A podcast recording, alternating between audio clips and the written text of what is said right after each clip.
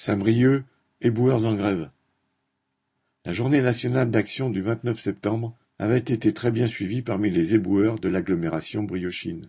Il y avait du mécontentement dans l'air sur les salaires et les conditions de travail. La direction avait alors décidé d'octroyer une prime de 600 euros pour les agents de catégorie C, ceux qui ont les plus bas salaires et sont les plus nombreux pour faire baisser la température. La mesure a été jugée insuffisante et discriminatoire.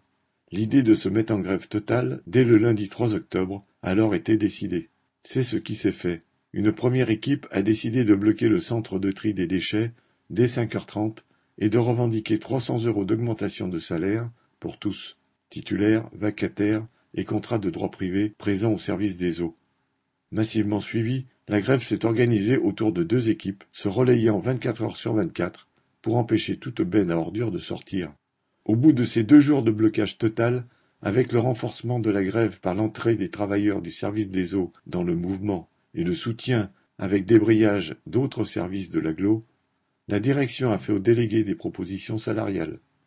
100 euros net d'augmentation générale des salaires pour les catégories C, 75 euros pour les B, 50 euros pour les A, le versement de la prime de fin d'année de 600 euros à tous les salariés, ainsi que le doublement de la participation employeur pour les mutuelles.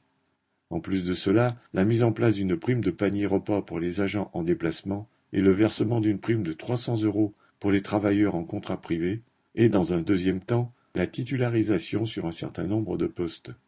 La dernière assemblée des grévistes, tenue le 5 octobre, au troisième jour de la grève, a pris acte de ces mesures.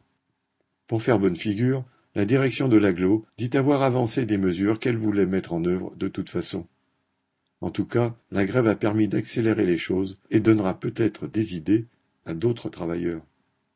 Correspondant Hello.